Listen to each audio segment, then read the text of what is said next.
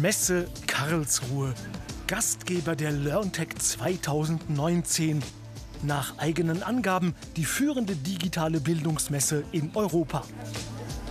Meine Schulzeit liegt schon etwas länger zurück, quasi in der Kreidezeit.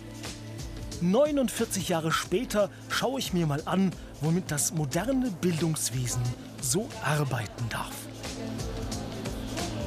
Auch wenn die Politik sich noch über den digitalen Bildungspakt streitet, das Interesse an neuen Technologien im Bildungswesen ist groß und der Austausch untereinander sehr, sehr rege.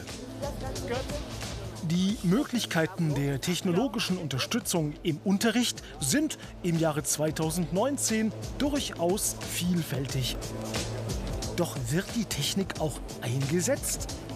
Eine spontane Umfrage unter Lehrkörpern. Wie sieht denn die Realität in Ihrer Schule aus?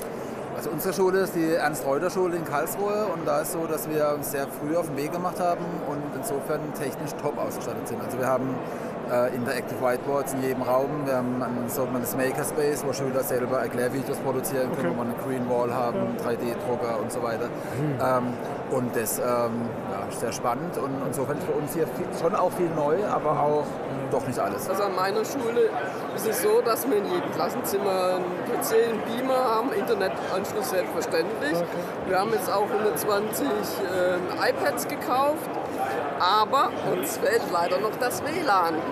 Also an der Hochschule ist es ein bisschen einfacher, weil ganz viele unserer Studenten mit Tablet, Laptop und Ähnlichem kommen, sowohl in die Praktikas wie in die Vorlesungen und damit die Digitalisierung reinbringen. Ich bin positiv überrascht, was anscheinend schon alles geht in Sachen Technikeinsatz im Unterricht. Neben den nötigen Finanzmitteln für die Digitalisierung von Schule benötigt es vielleicht auch eine gewisse Bereitschaft der Lehrer, sie einzusetzen. Der Lehrer ist, bleibt ja der professionelle ähm, Gestalter von Unterricht. Und die Schüler haben vielleicht eine Idee, wie man etwas, was sie jetzt normalerweise machen, also zum Beispiel sich austauschen über eine bestimmte Chatform, mhm. wie man das einsetzen könnte. Und dieser ähm, diese Verbindung zwischen Lehrer und Schüler, die kann dann zum Beispiel dazu führen, dass man sagt, also der Schüler hat hier eine tolle Chatplattform, mhm. der Lehrer weiß, wie man im Literaturunterricht äh, Dialoge einsetzt mhm. und dann verbindet man das zu einem ja, zu einer neuen Form von, von Unterricht. Das muss aber bedeuten, dass der Lehrer Kontrolle abgibt. Durchaus ein bemerkenswerter Gedankenansatz.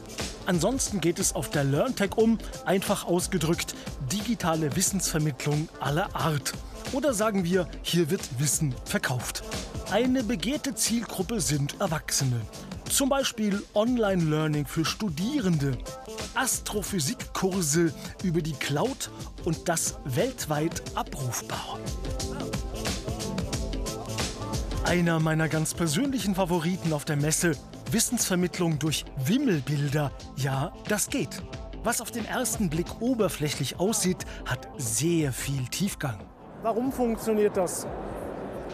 Ähm, das Spannende an den Bildern ist, dass ähm, wir mit dem Bild das Big Picture aufzeigen und die Zusammenhänge schön darstellen. Das heißt, wenn man jetzt in der Produktion zum Beispiel von Airbus Veränderungen kommunizieren will an die Mitarbeiter, dann löst das schnell äh, Fragen aus. Die Mitarbeiter haben schnell Ängste. Und mit dem Big Picture zeigen wir die Zusammenhänge und zeigen im Grunde die positive Entwicklung im Unternehmen und dass es auch positive Auswirkungen auf den eigenen Arbeitsplatz hat. Übrigens gefällt mir persönlich eine Lernmethode ganz besonders, weil leicht skurril.